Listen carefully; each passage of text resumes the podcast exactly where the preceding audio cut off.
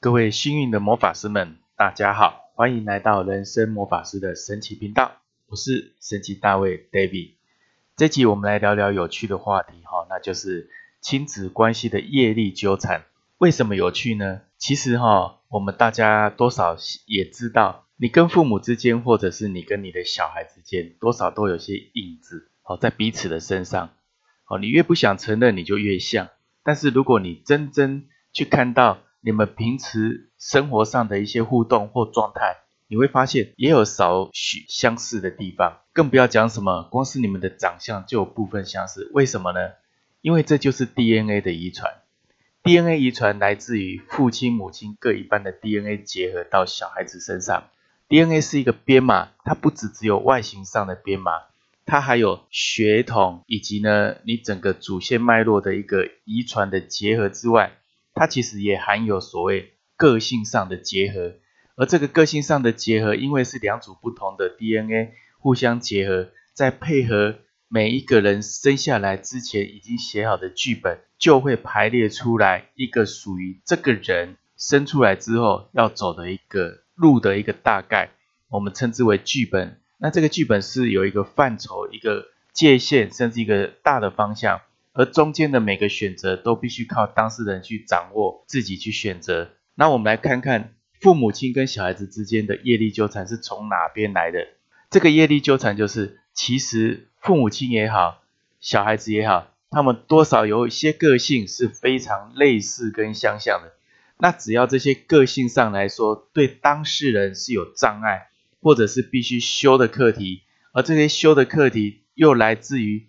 跟父母亲有关的时候，他们的能量就会相互共振，因为他们是连接的，所以这样会导致彼此能量上的干扰，或者彼此能量上的什么加强。那么这个业力呢，数字其实就在我们前面节目有谈过，就是在你的身份证的每一个数字，以及你生日中每一个数字有没有相同的地方。而且如果你跟你父母之间有相同的数字，是在很特别的位置，那你就要更加理解这些特别的位置是如何彼此影响，在个性认知上的变化，去影响到个人生活上的不一样的一个选择跟态度。所以说，为什么亲子间的连接是这么的强哦？那是因为很多时候你会发现，哎，知子莫若母啊，然后亲子间偶尔会有点心电感应的感觉，这都是真的哦，也来自于彼此 DNA 编码数据上的同频共振。今天不管你们是在家里面，还是远在南北区、台北、高雄，或者在不同的国家。你们都会多少有所谓的量子纠缠上的一个连接跟频率的共振。如果你们在平常的连接就很强的话，这个就会更加的明显。所以这并不是什么神怪之说哈，这其实只是科学界目前尚未完全去找到证据的一个显现。那我们就来看看这个业力纠缠是属于哪一个数字会比较特别呢？所谓业力，就在我们之前节目讲。它是在你的身份证的倒数第三位，倒数第三个数字，如果有出现在父母亲或者是你的倒，你跟你先生或你的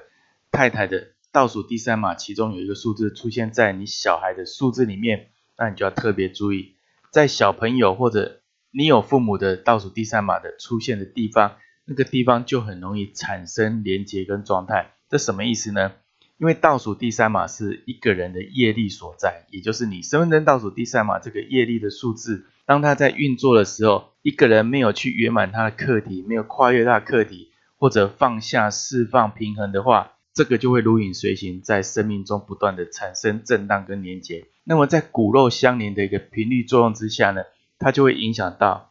上面哦，你的上一代或者下一代。在这个方面，这个数字上的能量的错误引导跟使用，好，这个就是业力纠缠的一个意义哈。有些父母亲跟小孩子，当小孩子出生的时候，家里就非常的顺。这有几个可能，就是小孩子出生把这个业力数字给转掉，转到另外一个比较和谐的出口。那有些就是小孩子出生之后，那父母之间呢，或者亲子之间，就反而会比较什么有压力或者这绝对不是小孩子的问题。而是你们要彼此从亲子关系中去学习，互相照镜子，互相成长，这是你们三个人同意的课题。所以当一个人出生的时候，他会先求证他的父母亲的灵魂的同意，由他们生下他。这些数字、这些课题都是经过三个人同意，彼此可以去学习的，才会共同生长在一个家庭。所以，请各位要去掉这所谓的，呃，生小孩子可以忘家，或者是带衰啊，或者克谁，这基本上都不是真的，也不是科学可以解释。但是呢，真正的生命的脉络是彼此都要从中去学习课题，这才是真相。那我们要怎么去平衡跟解开这个业力上的纠缠呢？我给五个哦，五个方向的建议。这五个方向建议其实非常的重要，你可以自己从这五个方向建议去延伸，你会发现，你慢慢去引导自己跟家人或者跟小孩子彼此相处的状态，这五个引导的方式呢，会去慢慢平衡你们彼此业力上的纠缠。第一个，我们来看看，那就是你其实跟小孩子之间要有平等的态度，当他可以长大有意识决定自己的行为模式的时候，你不要再把他当小孩子。你要开始让他学会负责自己的所有一切，但是你要去学习如何去引导他，学习如何把他带入到自我负责的一个状态跟情境，这是要慢慢的去铺陈跟诱导的。那么他可以做的时候，有时候你要容许他去犯错，因为只有朋友之间、兄弟之间才有平等的态度，你就要把他当一个完整的人。只是他年纪比较小，他经历比较少，他有可能很多事情还不知道。但是以父母的角度来看，他你会担心东担心西，这都很正常。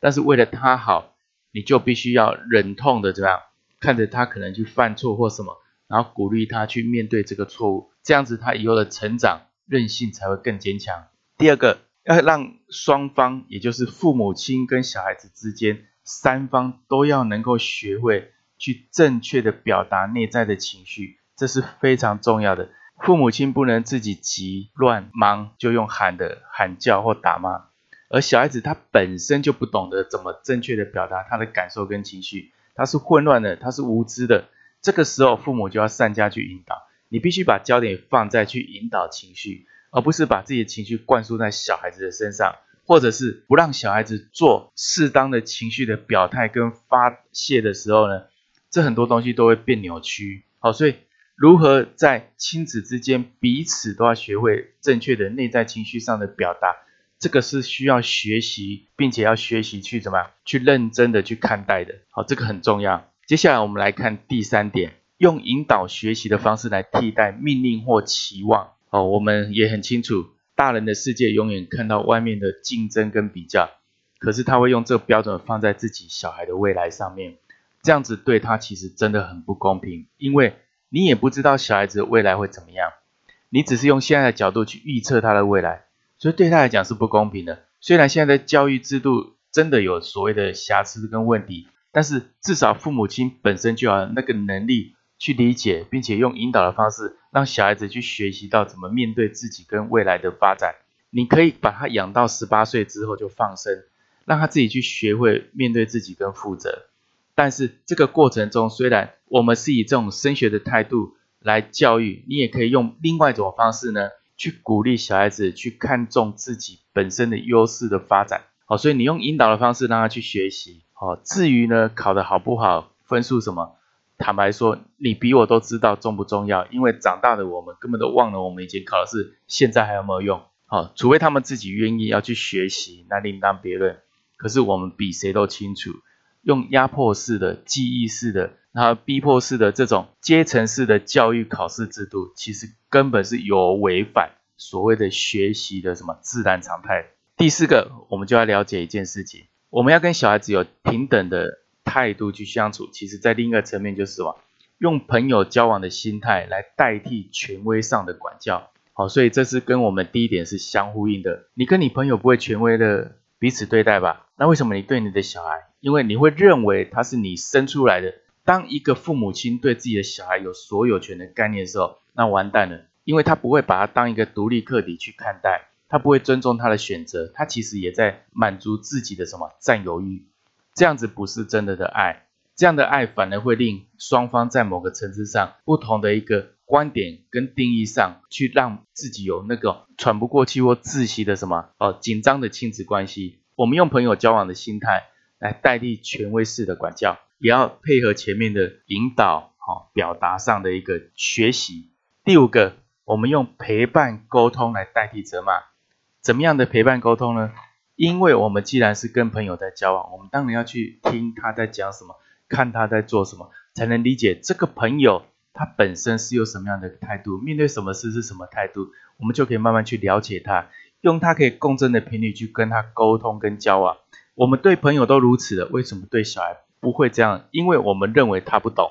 其实小孩都懂，他只是不会表达，他不懂得表达，他不懂得表态，这个是他内在情绪最大的问题跟堵塞，甚至他是被压抑的，他不敢勇于的表现，而或者过度的表现被大人给打压，所以呢，去陪伴小孩子的不同阶段的成长。去理解他是怎么一个过程的时候，我们就适时的学习引导，然后在每个阶段上呢，去互相的彼此成长。你也会从这个部分开始去跟小孩子彼此化解业力纠缠上，并且让他平衡。同时，这样的平衡会减少你们亲子关系的紧张跟未来可能产生的问题跟症结点。要平衡跟解开，我已经给各位五个建议。这五个非常重要的建议，其实呢，如果你可以。好好的落实跟实践在生活当中，或者去学习怎么表达情绪，引导学习，这个很重要。改变自己对小孩子的一种态度跟定义，那你就发现你们的关系就会平衡的很好。之外呢，同时小孩子也懂得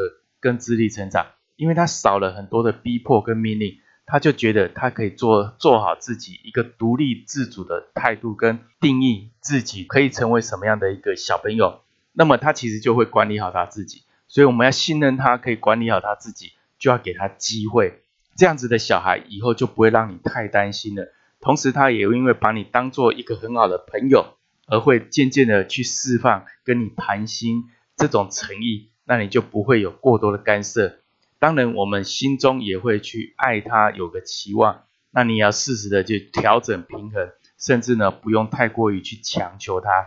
其实父母亲跟小孩都是彼此不同的影子而已。我们怎么看待自己，就从你怎么对待小孩，怎么对待自己的父母亲，你可以看出非常可爱跟明显的端倪。一个简单的小小改变，你我都可以做到。奇迹就是展现在每个行动之中。如果你觉得这期节目对你有帮助，欢迎分享给一位你关心的家人或朋友。透过爱的分享，让大家幸运满满哦。